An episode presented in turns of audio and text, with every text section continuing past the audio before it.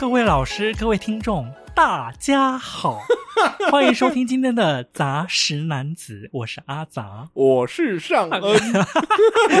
为什么我要开场要用这么老派的方式开场？你自己好好来跟他解释一下，好不好？我、哦、没有啊，录音的时间是晚上九点多，快。对啊，快要累死，还刚加班完回家。对，对，然后我就跟阿杂说，我在来录音之前，我还先尽了好爸爸的责任啊，是这样，是不是？我教导我儿子。参加朗读比赛，而且还是用最老派的方式吗？用方法演技 哦，这个最新出炉的金马影帝吴康仁最擅长使用的方法演技是这样子吗？我跟我儿子说，你在念的时候要去投入，如果现在是对话的话，你要去扮演那个角色啊。就是如果你现在是那个大野狼的时候，你叫 小猫啊，你怎么了？我的帽帽，对，确定不会让小孩变成一个讨人厌的家伙吗？不会啊，我我觉得我整乐在其中哎、欸。啊，他们就是喜欢这种有点变化啦。对，我出门前问他说，朗读最重要的是什么？他回答我情感。我想他在这个方法演技的这个技术上学的非常完美。呃，他会不会长大之后就说：“哦，我之所以会想要当一个演员，都是因为小时候爸爸教我怎么朗读。”对对，虽然被笑得很惨，可是还是启发了我对演技的想象啊。希望他在礼拜三的比赛可以获得好表现。如果他真的是透过这个表演获得好成绩的话，请跟大家分享一下。没问题、我再 po IG，把奖状 po 出来。好啦，这边要先跟大家就是分享完一些好消息之后呢，接下来就是噩耗的时间。前面是好消息吗？方法演技是好消息。我觉得这件事情啊，就是此事难两全嘛。难两全到底是什么？两难全。好，好不行，我知道。此事两难全。好，我重来。没有没有，谁要给你重来的？不不准剪掉啊！此事古难全。好好好。对，你知道好事跟坏事总是会一起发生的。OK OK，到底有什么的呢？要跟大家分享。哎呀，反正我一定会在 IG 宣布了嘛，嗯、就是延迟一个礼拜上片、啊哦。天哪，你是有多废？我就问，我在这边真的要真的好好的谴责上啊，就不知民间疾苦。我今天还是加班回来来录音的，好不好？对，反正就是我们录音的这个礼拜啦，我几乎是每天都要加班吧。哦，然后礼拜六又要，因为我们公司有一个活动。就是要举办开幕开幕茶会哦，就是要死不死的，就是活动的有点像是总招之类的东西哦。哇，好优秀哦！加薪加薪，请客请客，应该是还不用吧？嗯，谢喽。对，所以呀、啊，大家就看在这个我要加班的份上啊，就原谅我们延迟一周啦。嗯，好啦，也算是为了五斗米下腰。我们还没有到折腰，也没有下腰，我们只有延一周。好啦，开场啊，就是这凄风惨雨的故事说完了之后呢，我们还是要呼吁一下大家，记得要订阅我们的 Podcast 啊，就可以收到我们最新的延迟上线的讯息。没有那个只订阅 Podcast 是没有办法的，还要加入我们的 IG 哦，因为我们也不会录一集说哦，我们今天延迟延迟。对呀、啊，这样是有点太闲了，是不是？嗯，所以的话，欢迎各位啊，如果想要获得更多的坏消息的话，请加入我们的 IG。然后呢，好，我们已经很久没有呼吁了，就是说啊，你送 Apple Podcast 去留言的话，它会延迟两天才会出现，这是很正常的哦，实属正常状况，大家不用。反正它就是会延迟的，对呀，它也不是因为我们审查啦，我我们没有资格审查 Apple 吧？对，我们没有资格。然后 Spotify 的话，它也可以留言哦，所以不管你是使用哪一个平台啊，都可以去留一下啦，留留不吃亏啦。也要提醒大家说，这两个平台 Apple 或是 Spotify 都可以五星好评。对对对，对，然后五星好评是只可以评一次，对，一生一次的机会，不要错过。那、啊、如果你们真的有没有听完觉得，哎呦，我真的好想要再给一次五星好评，我教你一个方法，什么？到 IG 搜寻杂食男子之后，有没有在我们留言那边，你就留下五个星星的 emoji。啊、uh,，OK，好烂哦！不会啊，这样你就是每集你就是可以帮我们 rating 啊，oh, 可以多留一些话啦，不要听他上个胡言乱语。那我们今天就直接进入主题啦，毕竟下班也是有点累了，没有心思再闲聊了。OK，我们今天要聊的是什么呢？我们其实，在上一集就有小小的剧透啊。我们今天要聊的是一个不丢席的东西，叫做漫画的《寄生兽》啊。哦，《寄生兽》它其实是一部我觉得算是有一点点年代感的作品，蛮有年代的吧？很有年代，从画风就看得出来它的年代了。哦，对，哎，其实是啊，毕竟主角也是长得蛮像浦饭有主之类的，就是那个年代的，那个年代。对。他的作者，我相信现代人应该也比较不知道，叫做严明君。对，然后这部漫画呢，《寄生兽》它是在一九九零年代一直画到一九九五年哦。哇，真的超久以前的，要九零年代哎，我的天哪！一九九零是，我靠，那也是我国小的时候哎，好像比三本柱更早哎。哇，对啊，所以不是主角长得像浦饭幽助，这浦饭就是长得像他，放尊重一点，是浦饭幽助学他的，我跟你讲。反正这部漫画呢，它总共有十集，算是短小精干啊。对，就是一天就可以赶快把它看完，很好入口。然后我也是在大学的时候才看的这部经典哦。因为说实话，一九九零年代我那时候太小了，应该还没有办法看到这种漫画。对，因为它应该是限制级的，它是限制级的漫画，对对，它里面算是蛮血腥的。我应该也是大学的时候看的。对，因为那时候就一直耳闻啊，这部漫画算是蛮出名呀。所以哦，我们这次还特别重看还是觉得说啊。果然经典就是不退流行的，现在看还是觉得蛮好看的，蛮、嗯、好看的。但我觉得大学那时候看还是比较冲击啦，现在看整体会觉得节奏还是有偏慢一些。啊，我已经觉得它节奏算掌握的蛮好的。我觉得我们还是近年来被这种新三色短影音打的，就是有点胃口有点坏掉。我就在想说，你一定是短影音看太多了。其实还好、欸，哎，我是有点刻意不看短影音的，因为我其实是看不太出去短影音的、啊。可是有一些还是蛮好笑的啊！啊，我没有有一些搞笑之外，我很喜欢看那种大挑战的啊！啊，所以你还是会看吗？公鸭贼，我会看啊！我会最近喜欢看一个韩国叫做什么 Team Illusion 的一个体操团体，是一群女生然后剪妹妹头吗？不是不是，那个是日本的啊，所以不是他们女生剪妹妹头是日本，最近他们来台湾跳舞的。我知道我知道，我说 Team Illusion 是他们是一个体操团队。然后我们会在 YouTube 上面搜很多那种什么夸张的什么体操挑战，然后我们就会一直去挑战这样子。哦，那还蛮有趣的，就算是一个短片的节目的概念。对对对对对。好啦，说这么多，你要不要跳求佛给大家看？求佛，这先不用。但是我跟你讲，我刚除了在家里教我小孩朗读比赛之后，还跟他们做另外一件事情。什么？我跟他们尬舞，因为我的小儿子很喜欢跳舞，这么小就是个舞棍。这我这真的很神奇耶，因为我就是从他就是日常生活中，他有时候会在那边扭来扭去的过程中，我发现他扭来扭去都有对到拍啊，节奏感本身挺好的。对，他节奏感很好，不是挺好，是很好，这么厉害。对，然后因为我在车上也是蛮常听这些嘻哈音乐的主题的，然后他都完全可以跟上拍子，因为小朋友就是很流行那种抖音的音乐。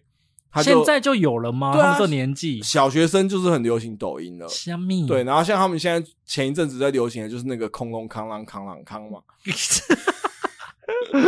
我觉得你跟我们的听众道歉，你把我们这个优质的节目当成什么？你刚刚念的是什么东西？你没有听过空空康啷康啷康？我没有啊。好啦，就简单来说，就是也是那种有那种中国网友，然后他们在唱眉飞色舞的时候啊，然后他们不知道为什么就是发音不正确。哦，因为是粤语，是不是？因为他前面他不是有一开始有那个 wanna make it，wanna make it，对，他就那个不知道为什么那个中文就要唱 wanna make it，wanna make it 这样子，反正很糟尖啦。啊、哦，英文不好版，对，英文不好版，但是也因此掀起了一阵旋风，所以中国大陆就掀起了一阵眉飞色舞 remix 的，然后他后他主歌就是。噔噔噔噔噔噔噔，然后他们就唱空龙康啷康啷康。哎、欸，小学生超红，你随便在路上问一个小学生说你会不会唱空龙康啷，他们绝对会唱。天哪！对，所以我就使用了这首空龙康啷跟我儿子尬舞。OK，哦，他好会跳哦，好厉害、啊！真的假的？对，所以。我就鼓励他在那个期末的这个才艺表演啊，表演这一首吗？表演这个空隆康啷的 freestyle 哦，舞蹈 freestyle 啊，大家听到了吧？教育的扭曲就是从这时候开始的。但是因为我在跟他提出了空隆康啷 freestyle 的时候，他欣然接受。你不要一直误导，你不要一直那个好不好？影响你儿子的选择好吗？好啦好啦，抱歉我岔题了。为什么我们会聊到恐龙刚呢？我也不知道啊。OK，嗯，好，没有关系啦。我们刚刚就先把上恩的教育的理念呢，先放到一旁。我觉得我们可以先来分享一下啦。嗯，就是我们各自第一次看这个作品的时候是什么感想啊？简单说说就好了，我不许你说太多。没有，我第一次看到的时候，其实你先撇开他要讨论的议题面，对，其实那一阵子很流行附身系的漫画，有吗？啊，还是也不能说那一阵子啦，应该说，呃，从我在看的时候，我完全知道你要说哪一部，哎，不对不对？不就是东京喰种吗？不是附身系的漫画，这个时候一定要想到什么？灵异教师审美啊，差不多啊，对不对？就是手上撸一个东西，身上附一个东西，然后跟他共存的。然后，其实我觉得某种程度上，鬼神童子也是类似这种概念。我觉得鬼神会比较不一样吧？不一样吗？他没有附东西啊。可是我觉得也有点像是说，他本来是反派，然后他跟主角在一起之后，反而就变成他正邪 mix 啦。对，正邪 mix 的这种感觉。哦、就是我当初是觉得他把它归类成这一个系的漫画在看。你那时候并没有想要探究它里面有什么深层的思想。对对对，所以当下其实我会觉得他的。厮杀跟打斗偏直接，没有那么过瘾，没有对，没有那么过瘾。然后你要说没有那么过瘾吗？我觉得就是说刀刀见血，嗯，就是没有说打半天衣服还没破这样，所以我会觉得其实。怎么讲？让我有耳目一新的感觉。我觉得它是猎奇啦，啊，就是它尺度蛮大的啦。对对对。可是问题是，它并没有那种就是你知道出招前必须要念出咒语的。对，然后也没有要格斗技，也没有要翻很多圈，就还好。对，它是非常写实的。对，所以那个时候看觉得蛮耳目一新的。但是后来这一次又再重看，然后又再重新思考，就会觉得说，哇，他对于这个所谓的生命的这个价值有很深刻的讨论，这样。好，那我跟你比较不一样的是，我们第一次看是大学嘛，对，然后我那时候就知道它是名作，嗯，所以我其实是抱持了一个朝圣的心情去研究它的，哦、把它当考古文物在看。其实我跟你讲啊，抱着 朝圣的心情去考古一些东西很危险，就像我抱着朝圣的心情去看《魁南淑》的时候，哇，这个日本第一热血男儿高校漫画的始祖，啊、我去看我整个崩溃。嗯，我觉得那是因为风格跟调性的不同啦。你自己个人的品味到底有没有符合这部漫画有关系呀？哦，因为寄生兽我觉得就蛮符合我的品味。文艺少男，就他有一点点对于生命的思考，病恹恹的，他没有病恹恹，为赋新词，没有没有，他孔武有力的很，是个马男，他的思想性是真的蛮够的，也没有拖戏，他就是用在十集这个蛮刚好的篇幅，对，他不拖啦。这也是很有趣的点哦，就是如果你也有看过的听众，也很欢迎跟我们讨论。就是我觉得它算是那个年代字非常多的漫画啊，真巧，我已经觉得它字算少了。可是你要想哦，那个年代，哎，哦，就是你要想，它是在《海贼王》或是什么更值钱哦，对啊。可是他在解释这些寄生兽的设定，还有就是跟人类的生存价值辩驳的时候，其实他花了很多文字篇幅。主角到后半段陷入有一点抑郁的状态的时候，他很多时候其实是陷入在自言自语跟内心的思考。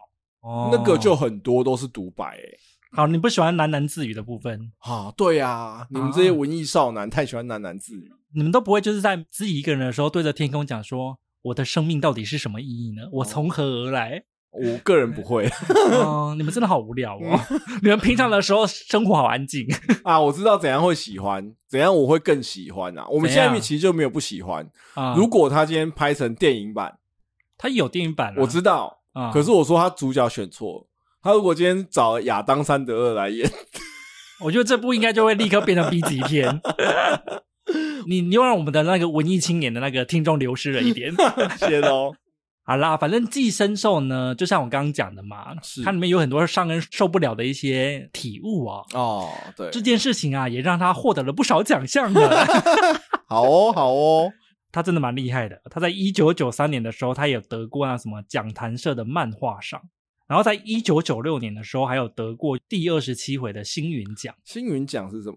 星云奖我记得是一个跟科幻作品有关的奖项。我记得他的颁奖的对象除了漫画之外，还有包括像是小说啊、电影之类的，他们好像也是每年度都会选出代表的作品。懂，所以他就是出圈了，就对了。也不是出圈，而是就是他被科幻迷们认可，说这是一部扎实的科幻作品。哦，哎，这样说真的说起来真的是哎，因为我觉得他的科幻设定真的是算很完整的，很完整，他没有那种瞎胡乱的。对，就是他的思考都是很有逻辑的。不错，不错，不错。而且重点是啊，你如果看不下去漫画也没有关系。他在二零一四年的时候就有改编成动画，嗯，然后也有改编成电影。是，我记得他电影是分成上下两部曲啦。电影是谁演的啊？电影的男主角是染谷将太哦，而且里面还有女主角，诶，也不算女主角，就女配角是深津绘里。是是是是，电影的上集还蛮好看的，下集我就觉得嗯还好。哦，染谷将太，我对他印象很深刻的是他有演有一部叫做。拿拿神去村就是哦，我知道，对对对，去深深山里面砍树的，跟长泽雅美一起。哦，我记得他的演技是好的啦，就是他有演东京复仇者啊啊？什么？这听起来没有加分。所以其实我也蛮推荐说，你看不下去漫画的话，你可以看动画。嗯哼，我觉得动画还是比电影完整一点点，嗯、而且它的动画也是好看的。嗯，动画就完全弥补了，就是说，你知道它漫画没有把那些很刺激的打斗过程画出来的那个缺憾，你就可以看到动画里面哦，寄生兽的手脚都好快哦，就 K K K K K，对，打超快。对，那电影里面有吗？电影里面也有，其实他电影拍的也算不差。嗯哼，说实话，嗯、我只是比较喜欢动画一点点啦。OK，然后就是关于严明君这位作者啊，他有另外一个也比较有名的作品，叫做《历史之眼》哦，我有看过。嗯，你竟然有看过，我蛮惊讶的耶。因为我有一阵子也是在致敬经典哦，对，所以这种经典漫画我是都会看的。因为我觉得寄生兽还算是你有在看漫画的人大概都听过的，但历史之眼又更加少人听过。是他，我觉得他的概念会有点像是那个谁啊，浦泽直树，嗯，他有一部叫做《危险调查员》，对啊，对啊，比较是历史考究，然后追寻真相的概念的。我也蛮喜欢危险调查员，危险调查员很好看啊。对，就反正历史之眼，他的故事在说古希腊时代。的亚历山大大帝底下的一个书记官叫做尤米尼斯，他的故事啦。是是是。可是我那时候看，我记得我也觉得他是好看的。可是相对来讲，因为他毕竟不是什么超现实，或者说有什么鬼怪的故事，所以会比较平淡一点点。你对于严明君还是有一点科幻的期待，因为他毕竟真的走红是寄生兽啊，嗯，所以大家看着他就会想说啊，你怎么不再画一些这类型的作品？说这古罗马时代怎么没有外星人呢？就没有，它就是一部历史漫画。哦，是的，而且历史之眼呐、啊，也是非常的抢眼啊。嗯，他曾经获得第十六届的手冢智慧文化赏啊。其实我们介绍的作品很常得手冢智慧。对啊，莫非这是我个人品味高超的证明吗？不是，这是就是其实手冢智慧也没有那么值钱啊。哈，没有啊，因为手冢智慧的奖通常都颁给一些思想性很高的作品啊。哦，有可能，我觉得是，所以就是相对来讲口味应该要稍微换一下。没有啊，我也是可以聊漫威的，好不好？只是你不看，我这边跟听众讲一下。抱歉啊，我并不是一个 威迷，我也不是啊，可是我还是会看的啊。嗯、OK，好了，我们之后还是会做一些肤浅的东西啦，哦、就交给尚恩了。没问题。好了，既然前面瞎聊了一些我们自己的啊一些想法啊，嗯，那我们还是要稍微说一下《寄生兽》它的故事到底在演什么？讲什么的？它的故事在说啊，有一天的晚上。天空突然降下了许多像包子一样的东西，我记得书里是写跟网球一样大，对，网球一样大呀，so big。他们也不是一些 normal 的包子，是大包子，对，他们是巨包。他们只要一落地呀、啊，就会立刻长出触手，嗯、然后去寻找他们最近的动物去寄生他们。其实这种触手的形象，的确在其他漫画里面蛮没有看到的。嗯，或是克苏鲁神话之类的哦，也是有克苏鲁的元素啦。对啊，嗯、因为我们刚刚说了嘛，它会寄生嘛，但是这种寄生并不是像跳蚤那一种粘在你身上而已。嗯哼，嗯哼，没有这么简单。他们会反客为主啦，他们是会钻到你的身体里，然后直接从内部，然后一直钻钻钻钻钻钻到你的头部，嗯、去把你的整个头都给吃了。对，脑吃掉，反正你就变成一个无脑人嘛。那我觉得现在蛮多人其实也不用 寄承受，他们也是无脑人。然后反正他就是把你的头整个给吃了，嗯、而且然后他就会替代你的头，他就开始变形。例如说，你长得像尚恩一样，就是讨人厌，他就会模仿你的长相，你就会长得就是也是这样子讨人厌的样子。哦、什么啊？还讲什么？他的外表啊，就会看起来跟以前一样。嗯、例如尚恩被吃了头，他还是看起来像尚恩。哦，就是他还是会维持原样啦。对，就是你的头其实是寄生兽变的啦，对就只有脖子以下的身体还是人类，就是像米太这个样子啦。嗯、这部漫画也算是开启了一个头部开花的一个先驱哦，对，他们也是开花的僵尸。最有名的一个画面就是一个男人他的脸张开啊，嗯、把他的老婆吃掉啊。哦，那是最有名的一幕画面。对，开花寄生兽嘛，那还包含这个。削马铃薯皮寄生兽 哦，你知道一圈的是是？一圈一圈的，哎、欸，那个也很经典。然后这个故事呢，就是发生在一个男主角，他叫做全新一，他是一个高中的男学生嘛。怎么知道他以后会变成一个高中男侦探？我们那时候也想到，喂、欸，是新一耶！噔噔噔噔噔噔噔噔，好烂的，不要直接给他错误的误导。反正啊，这个新一呀、啊，他就在包子落下的那一天啊，有一个包子就落进他的房间里面嘛。是的，然后那个包子就长出了触手，从他的手开始进攻了。新一就惊醒了嘛，他本来在睡觉。哦，这个人真是警觉性很强啊。对，他就惊醒，哦，什么东西钻到我手里面？哇，然后感觉到他整个手在。疯狂的被侵蚀，没有，他是感觉到他想要往上爬，他在一直在钻，往上钻。对，这个时候怎么办？断尾求生这个故事就告诉我们很重要，啊、手马上就止血带绑起来。所以他就因为这个阴错阳差，寄生兽就没有跑到他的脑里。对，而且他还在想，应该是做噩梦嘛，因为现在突然手又没事了。对，因为他就是吃完之后，就像我说，他会拟态。他要装回正常的手，对，他就想说啊，我可能只是做个噩梦嘛，就继续睡好了、嗯、啊。高中生真是好睡，这样子的状况也睡了回去，真的。这种情况要出来报警了吧？嗯，他就把他手上的这个止血带解掉，结果没有想到他隔天一醒来呀、啊，嗯，右手就变成了寄生兽，而且这个寄生兽也不是那么的难以沟通啊，他会讲人话，对，他不但会说话，而且他还很爱读书。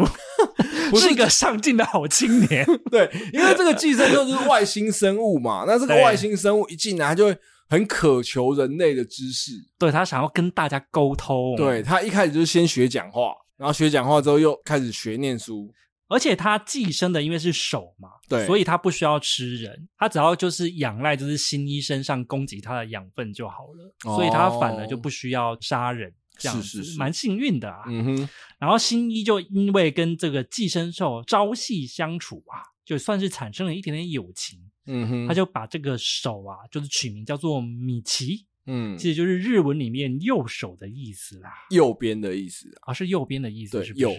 所以其实有的翻译也会翻他叫阿佑啊，对对对对，但是我还是习惯叫他米奇啦，对我也是习惯叫米奇。可是啊，虽然说青衣跟他的右手相处的很好嘛，嗯，可是问题，我觉得很多男生应该都跟右手相处的不错。我觉得你要把就是黄色笑话出来，这个时候可以吗？就在那一晚的包子降落，从那天起，各地都发生了许多碎尸杀人案。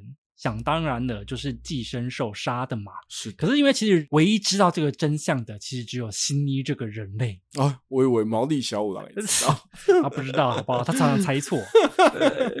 那他到底应该怎么办呢？嗯，他带着手上的这个米奇，以后也不能做一些色色的事了。可是，你确定要把黄色笑话讲在这个时候吗？但是这也不是重点。但是我那时候看的时候，我在想说，哎呀，他这样不能做色色的事情呢，真吃亏。寄生兽之间都会彼此感应到对方的存在，没错。所以因此，他也招惹到一些寄生兽上门来访。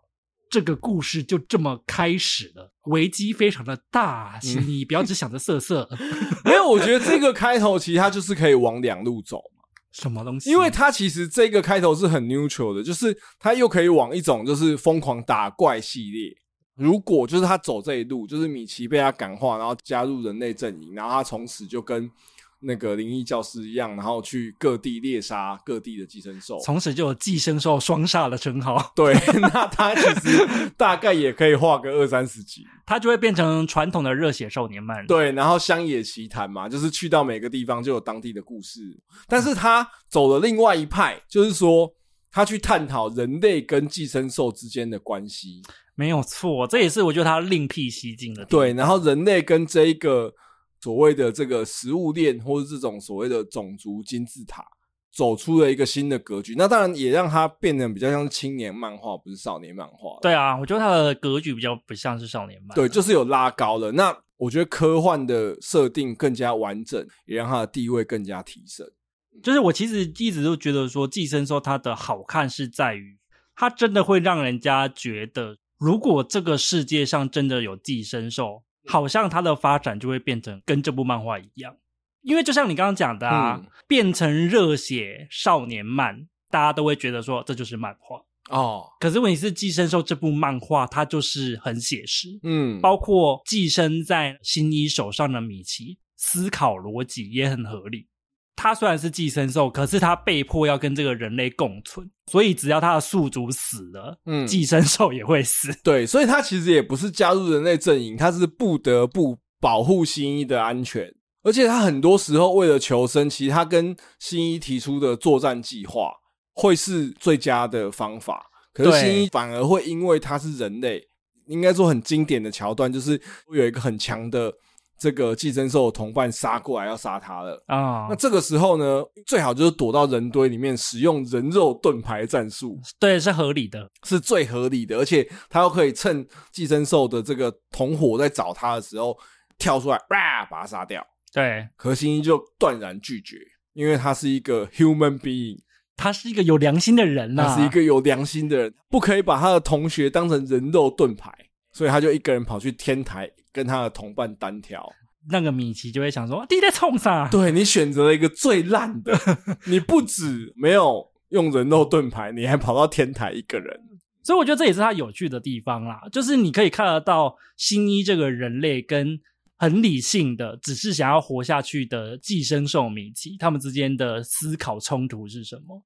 然后这就要接到我要讲，我真的不得不要给他圣战呢、欸。嗯。因为我一直觉得啊，不管是电影也好，或是漫画也好啊，他们这种艺术界啊，真的每十年会出一次非常经典，就不管过了多久都会拿回来讨论的作品。哦，所以你是把它归类成十年一遇的作品？它是十年一遇的，因为它非常的完整。我还记得很清楚是，是那时候东京喰种刚出来的时候，就有人说这是寄生兽啊。哦，懂。就像我们上一集提到的机器人三大法则，就是你做一个划时代的设定。而且你做的很好，大家就会一直记得。例如说，像电影界，我可能就会想到《王牌冤家》，也是十年一遇啊。哦，《楚门的世界》其实我觉得也是。你看，你一提到被人窥视，然后生活没有自由，就是楚门，就是《楚门的世界》，洗掉记忆，其实对你的人生会有所损害，嗯、你就会想到是《王牌冤家》。哦，真的诶就像大家提到赛博朋克，就一定会拿《银翼杀手》出来讲。哦，为了你大纲里面写的这句话，我还特别去看了《银翼杀手》，是不是有觉得说它也很值得被拿出来讲？是很好看，因为我我觉得你每次提到《银翼杀手》，我都说我没有看过，好像被你当成文盲。我没有啊，你不是本来就是吗？你就一脸鄙视，我哪有呢？所以我终于去把它看完了，我懂你在讲什么了。你知道把你刚刚讲的这么长的话浓缩成四个字，嗯、叫做什么？你知道吗？什么？历史定位。我觉得我要从今天开始，在这个节目当中禁止你使用“历史定位”这四个字。我觉得你要变换一些新的。你要表达什么？你讲啊！我要讲它的历史定位啊！就是要先从是怎么来的，对不对？不是。因为他除了杀戮啊，然后什么猎奇的东西，他是有做的蛮足的之外，我觉得他的感情戏其实都是好的，像是妈妈的部分啊，是是，是哇，那边我第一次看的时候有被吓到诶、欸、哦，太惊悚了，是不是？很惊悚，而且你其实很少会看到少年漫敢画这种剧情。你要不要直接讲出来是什么？就是他妈妈变成寄生兽啊！看了我大学就看有留下阴影，觉得他变的过程也很恐怖，就是他在他爸面前变成了寄生兽，可是他并没有把他爸吃掉。就是他爸掉进海里，他爸掉进海里，他妈妈就独自一人回到了家里。因为就像我刚刚前面有讲嘛，嗯、就是新一手上的米奇，他可以侦测到，就是说有寄生兽靠近了，对，对对，所以他就侦测到有一个同伴靠近了。嗯哼，他们还想说要怎么战斗啊，然后就突然发现，哎，有人开了我家的门，而且是用钥匙。对，米奇还一直跟他警告说，就是那一个他要进来了，他要进来了，结果出现的是发现是他妈妈的脸。哇，那一刻真的很崩溃耶！真的是崩溃啊！对啊，嗯、然后新一那个时候也崩溃。对，然后一直不敢相信，所以跟他妈妈之间的战斗也变成是他一路上心境转换一个很重要的一个转捩点啊。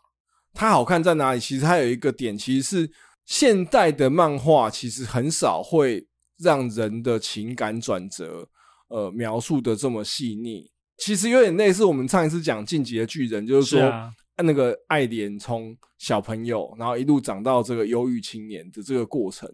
新一他光在漫画里面可能就是画了几个月的时间，对，但他就让他从一开始是很开朗。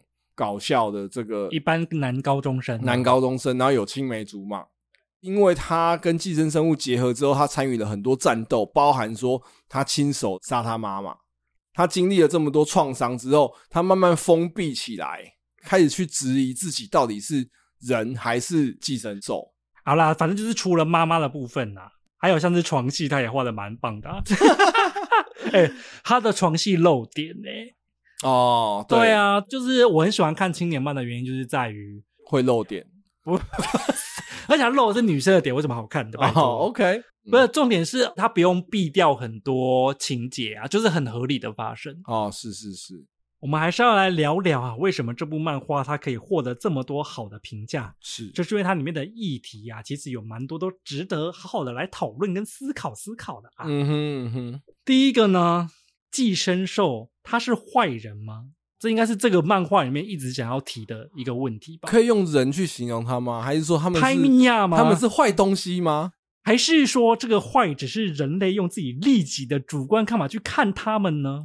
其实我今天真的有在想这件事情。突然间在吃饭的时候看到了一棵树，一棵大树，上面就生长了很多蕨类，然后又有很多虫啊什么是在它的。身体，那我就突然想到说，对，诶，其实大自然里面有很多生物是允许其他生物寄生在它身上的啊，是啊，是啊，对，然后就是包含像我们也会说，鲸鱼身上其实也会有很多寄生的，我记得好像是一些虾子还是什么，对，然后吃它们身上就是有点像是帮它清身体之类的，温泉鱼的概念呢，对对对，然后它们就可以活了嘛，包含说我们讲那个水牛上面的这个白鹭鸶啊。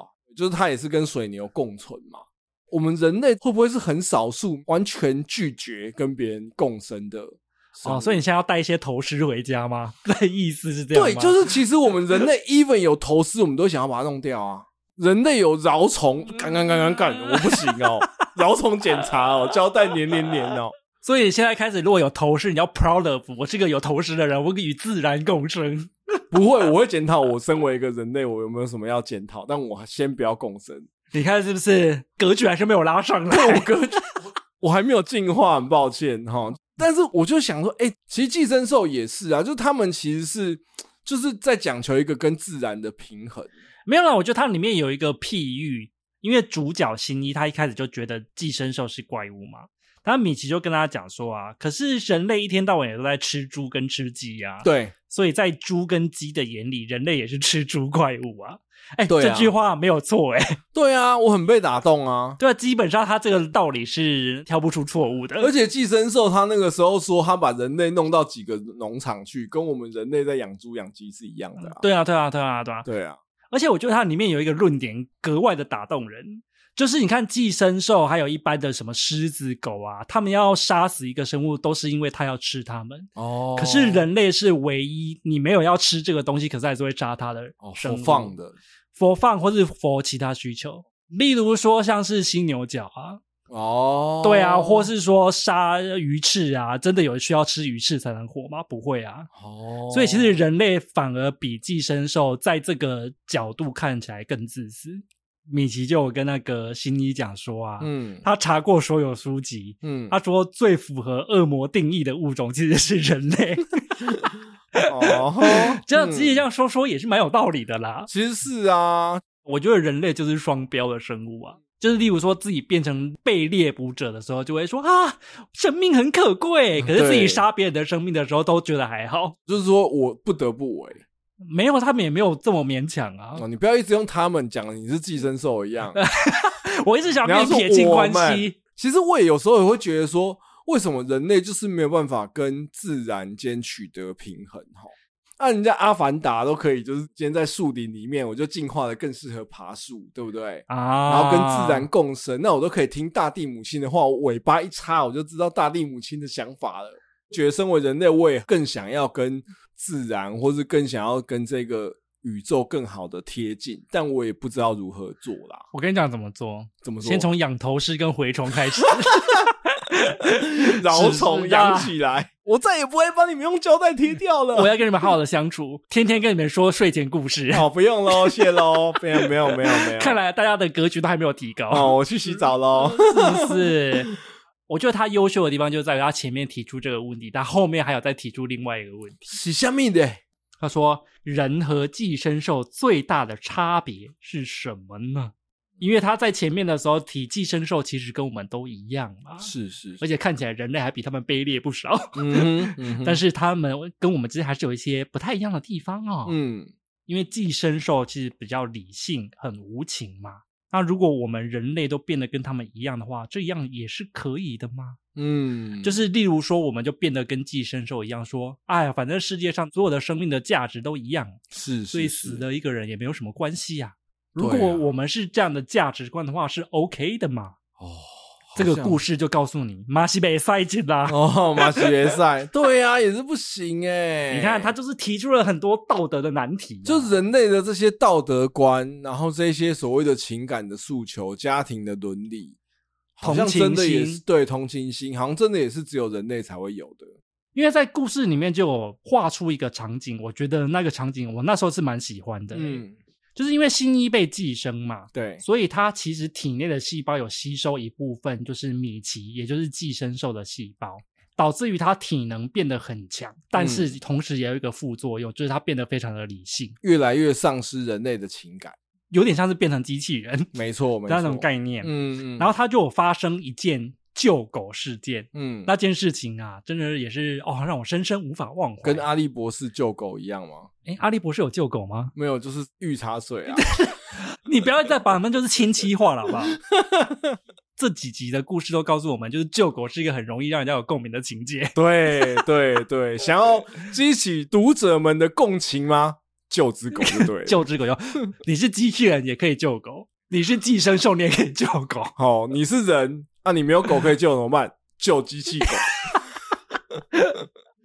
好啦，也是蛮有道理的啊。嗯嗯，反正他的故事呢，就是在呃男主角有一天在去上学的路上，是是，他那时候已经被寄生了。嗯哼，他就看到就是快车道上面躺了一只奄奄一息的狗，他就一直听到就是有一个微弱的呼救声，就是从那只狗传来的。嗯嗯嗯，然后他就走过去把它抱起来。嗯，然后女主角就在旁边看到了这一切。对，我想可能是剪给女主角看的，没有啦，应该是为了她自己本身的一些你知道善良的心啦。对，然后刚好那阵子女主角一直觉得新一变了嘛，是她觉得新一已经从以前那个开朗的大男孩变成一个冷酷无情的样子哦。但是她就在看到新一捡的那只狗之后，就突然啊哦，你还是我认识的那个新一，哦、好善良，still the same，还是没有变。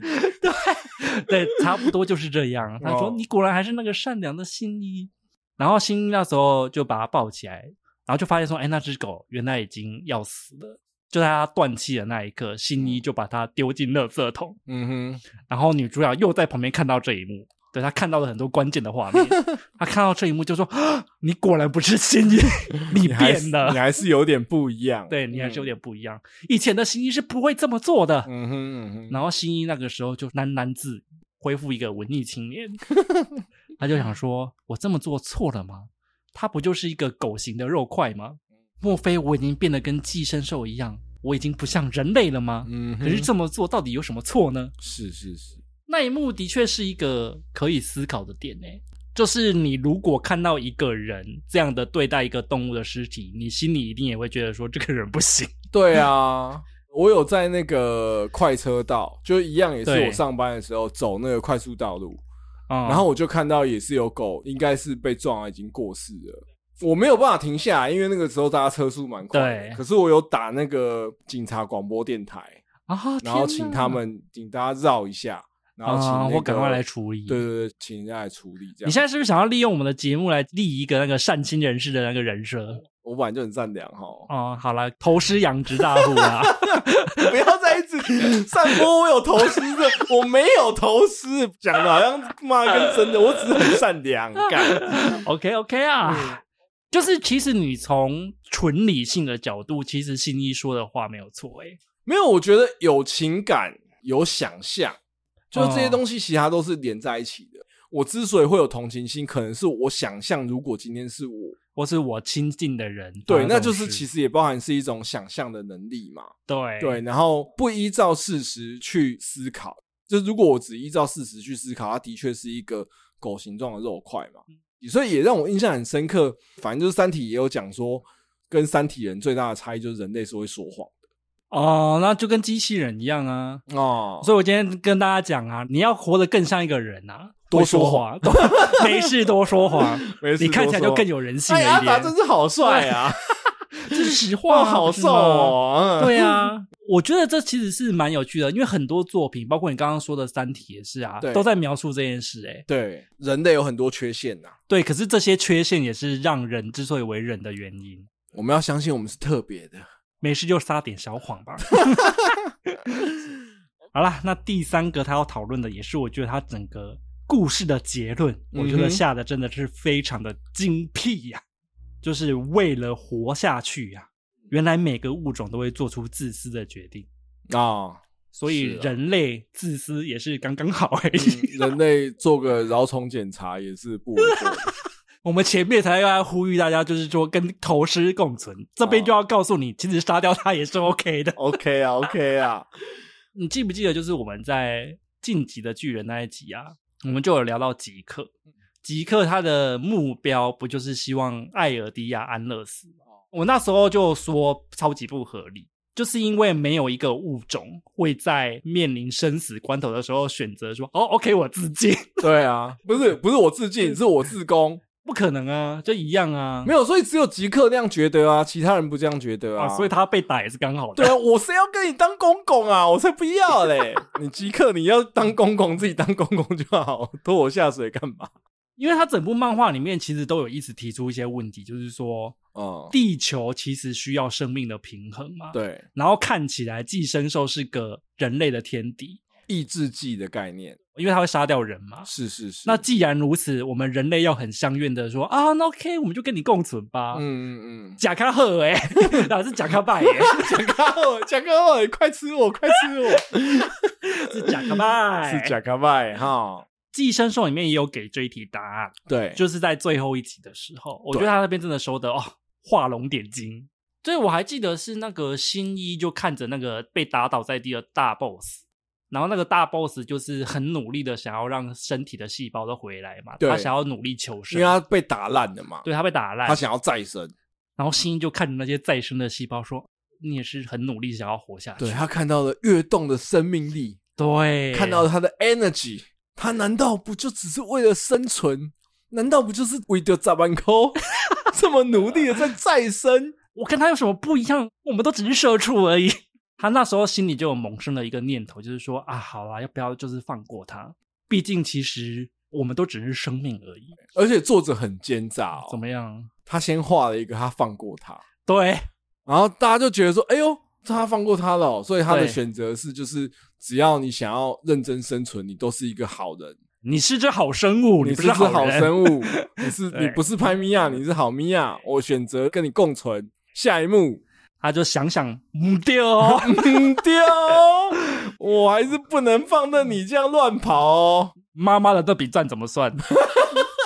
嗯，不是他，不是想到这个，他是想到说我身旁有这么多珍惜的人。对，而且我记得他有说一句话，就是对不起，你其实没有错，嗯，可是我还是要杀你。对，你虽然也是一个很努力的生物，可是问题是，身为人类，我就是要你死。哦，我觉得这是一个非常自私，可是非常真实的决定。在生存面前，其实也没有什么高尚的情操啦。不对哦，就是虽然我们前面谈环保谈成这样哦，对，可是我告诉你，你要变成我的天敌，门都没有。好啦，我觉得还是最后可以问一下，这部作品、嗯、除了我们刚刚聊到之外，还有什么其他印象很深的情节吗？我印象很深刻，就是里面有一个那个女寄生兽啊，啊，那边我很喜欢、欸，就他的老师啊，就是他是个寄生兽当中喜欢研究人类的人啊，对，他喜欢研究人类，然后他也开始去思考说，到底寄生兽为何存在？对对对，对，对，对，然后寄生兽跟人类的差异是什么？对，那他甚至为了去研究这件事情去。生了一个小孩，哎、欸，这个也是我觉得他的设定很别致的地方。对，就是他们其实是可以生小孩的，因为大家要想嘛，他的头是寄生兽，可是他身体是人，对，所以逻辑上他两只寄生兽彼此交配是可以生出人的小孩的。哦，对，对，我觉得他这个设定很合理。对，所以他生了一个小孩之后，他还去养育那个小孩。对，那当然没有说养的很标准啦，有一些别出心裁的养法。对、哦，但是事实上他做到最后他。好像有一些跟人之间的情感界限模糊了，对对对对对，然后导致于他最后对他的自己的兽生寄生兽的生涯做出了一些不一样的选择。OK，原来是这个样子是是？对，我觉得就是就像机器人一样，难道有一天他们不会跨越跟人类的界限吗？我觉得是不一定。对对，再给他们多一点的时间，所以他们就又更进化。那边其实也算是漫画当中的一个情感高潮啦。就蛮震撼的，会讲说啊，原来他们也是会做出这样的选择。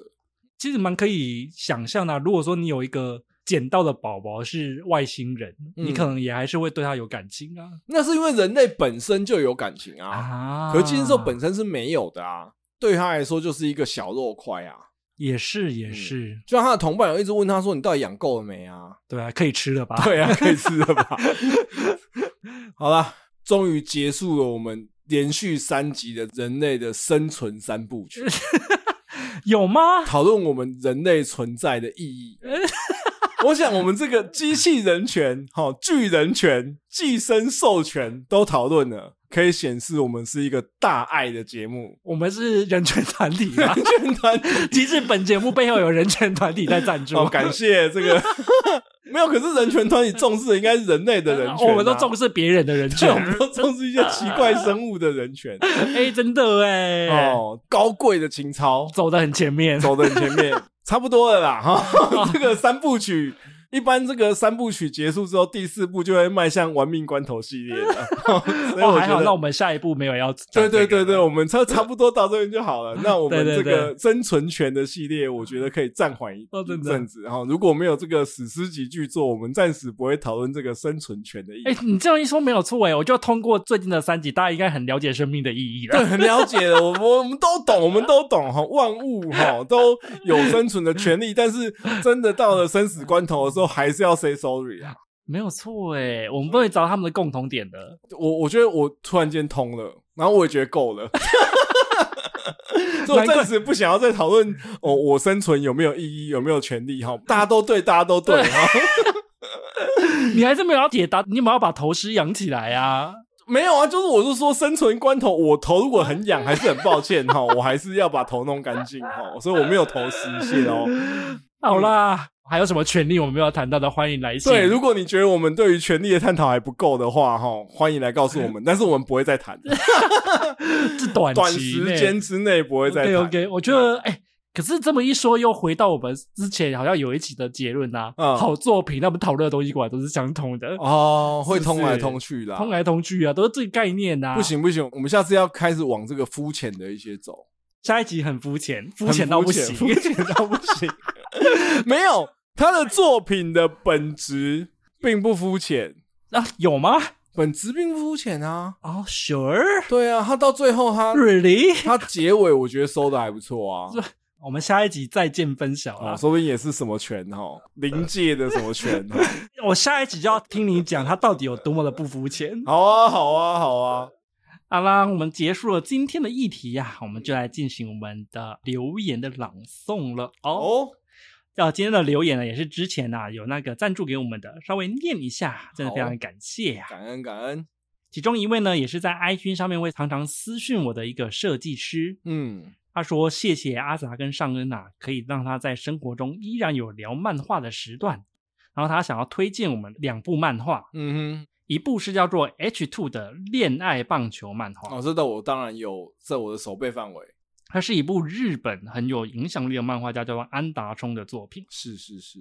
然后这个安达充他最有名的作品是《邻家女孩》。